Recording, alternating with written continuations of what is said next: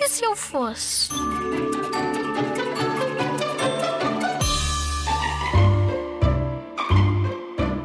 Se eu fosse a dona do mundo, ia visitar a cidade dos unicórnios. Ajudava quem mais precisasse, criava mais escolas para as crianças aprenderem e tentava que toda a gente fosse feliz.